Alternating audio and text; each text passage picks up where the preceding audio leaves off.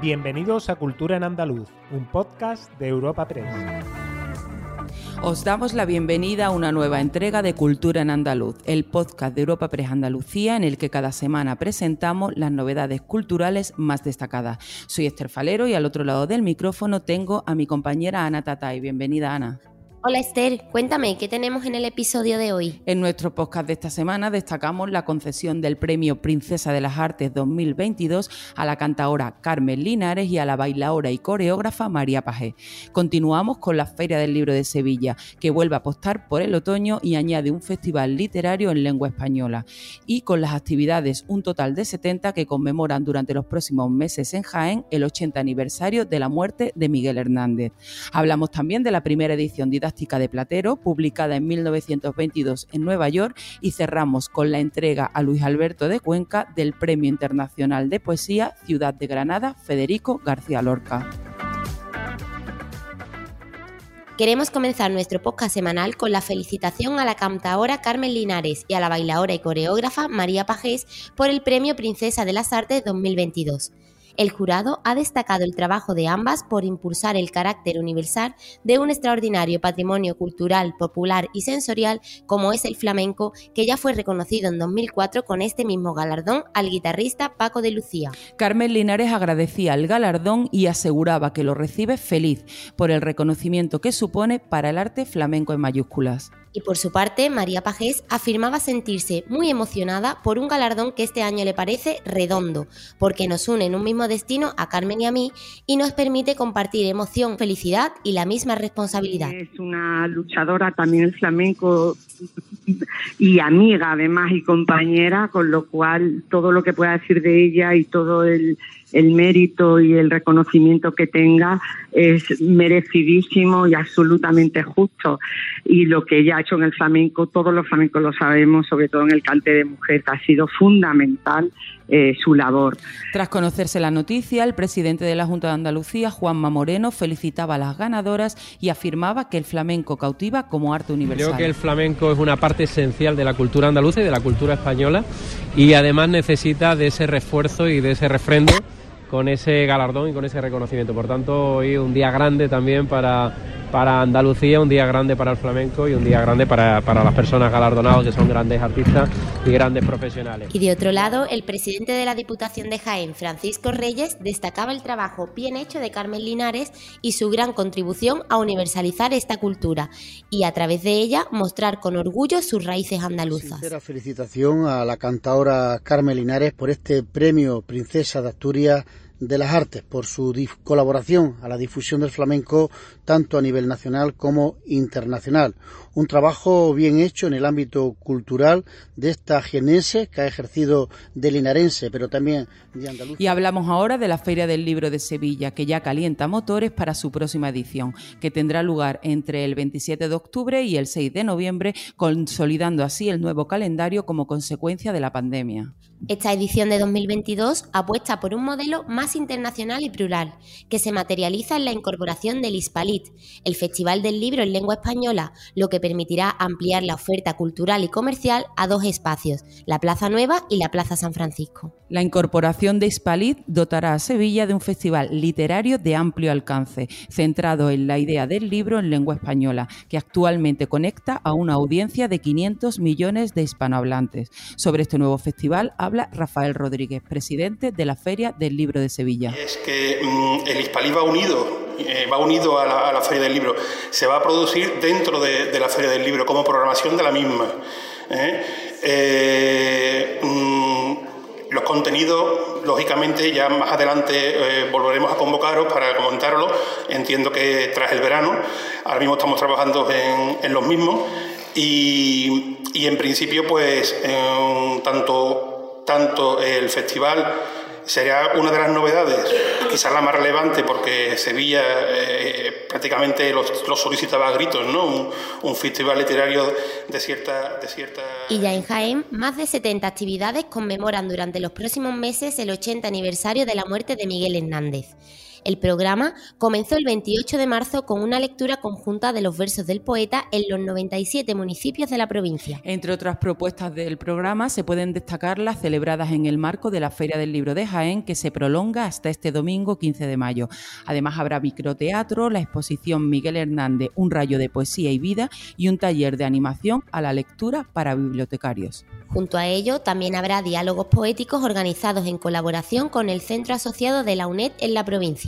Igualmente, jóvenes poetas como Carlos Catena, Begoña Rueda, Yolanda Ortiz, Ángeles Segovia o Félix Moyano protagonizarán el ciclo Poesía en tu librería en las ciudades de Úbeda, Jaén, Martos, Linares o Andújar. Y también una furgoneta emulando a la histórica barraca recorrerá diferentes rincones de la provincia jiennense. El presidente de la Diputación de Jaén, Francisco Reyes, pone en valor la figura de Miguel Hernández. una oportunidad para seguir cumpliendo uno de nuestros principales objetivos, que como decía antes era visibilizar la obra de este enorme poeta, para recordar su testimonio vital, su compromiso con la igualdad y con la justicia, para hacer una vez más memoria histórica y ayudar a sanar la herida de una muerte injusta. Continuamos con literatura, ya que la primera edición didáctica de Platero, publicada en 1922 en Nueva York, es la pieza del mes de mayo de la casa Museo Zenobia Juan Ramón Jiménez en Moguer, en Huelva.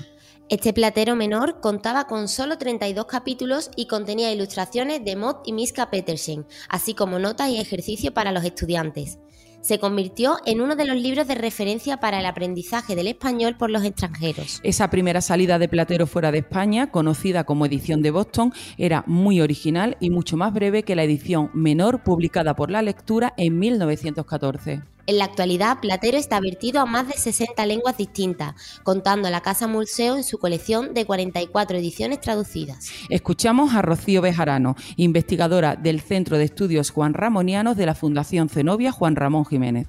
Esta es la primera, la primera vez que Platero sale de, España. Eh, antes, la editorial Hermes de Santiago de Chile publicó también la primera edición pirata del libro y a esta edición pirata le seguirían muchas otras. Eh, es que la excelente acogida de Platero desbordó las previsiones de, Juan Ramón y el control que fue capaz de ejercer sobre, sobre su obra. Y bueno, habrían de transcurrir 20 años para que Platero apareciese traducido a una lengua extranjera, eh, que fue en el año 1943 eh, por Carlos Bo, que lo tradujo al italiano. Y viajamos hasta Granada, donde el poeta Luis Alberto de Cuenca ha recogido la pasada noche el decimoctavo Premio Internacional de Poesía Ciudad de Granada Federico García Lorca. Este galardón reconoce la obra y la trayectoria de un autor contemporáneo y vivo que suponga una aportación a la literatura y a la poesía hispánica.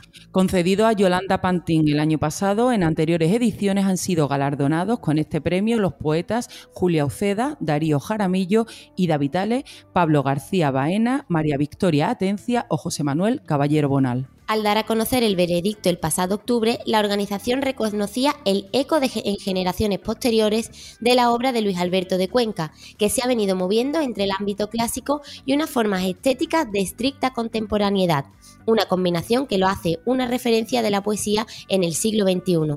Escuchamos a Luis Alberto de Cuenca.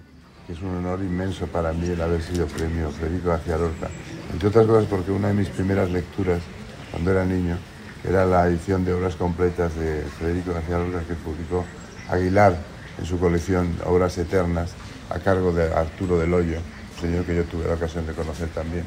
Yo iba a todas partes con ese librote lleno de todas las maravillas que había escrito Federico. Un hombre que vivió 38 años, que se truncó, se truncó su vida muy pronto, pero que en esos 38 años le dio tiempo a marcar para siempre, indeleblemente, una huella perenne en la literatura española. Y por último, queremos recordar que esta misma noche se falla el vigésimo séptimo Premio de Novela Fernando Lara. Será de nuevo en el transcurso de una cena en el Real Alcázar de Sevilla, recuperando así, tras la pandemia, su formato y su fecha habitual en primavera. Gonzalo Giner, con La Bruma Verde, fue el ganador de este galardón en 2020, mientras que el pasado año lo obtuvo la escritora vasca Alaís Leceaga con su obra Hasta donde termina el mar.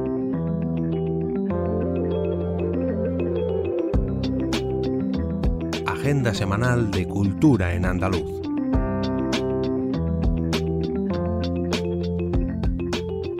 Y ahora os ofreceremos algunos planes para los próximos días.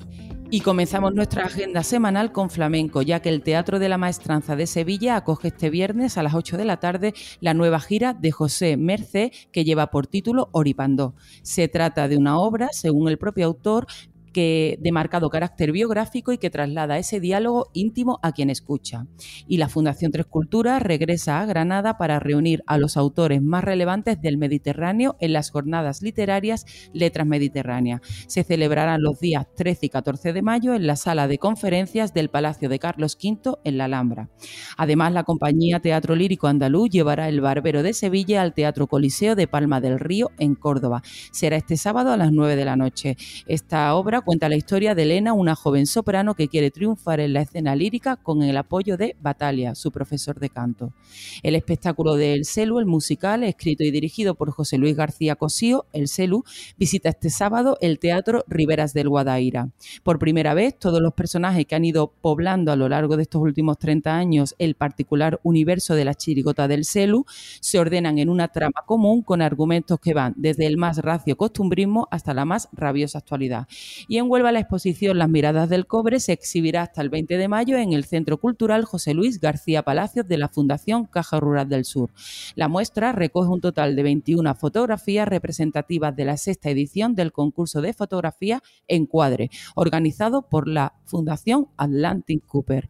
Y tú, Ana, ¿qué otros, mm, bueno, qué otras citas no, nos puedes eh, presentar para estos días? Pues mira, Esther, para los amantes de la comedia, el Gran Teatro de Córdoba acogerá del 19 al 22 de mayo la función que sale mal, una comedia que ya ha sido vista en España por más de 450.000 espectadores en más de 500 funciones es apta para todos los públicos y es una mezcla de Monty Python y Sherlock Holmes que nos presenta a un grupo de teatro amateur en el, en el estreno de su obra de misterio, en la que, como el propio título sugiere, todo lo que puede salir mal, sale mal. Y en Almería, en el espacio de mujeres de la Diputación Provincial, se acoge hasta el próximo 31 de mayo la exposición fotográfica Anacronías, realizada por Juan Cerón. Esta exposición, compuesta por 11 fotografías protagonizadas por mujeres, es una interpretación fotográfica contemporánea basada en un estudio documentado del Quijote. Cerón ofrece un juego al espectador con la anacromía como error estético intencionado.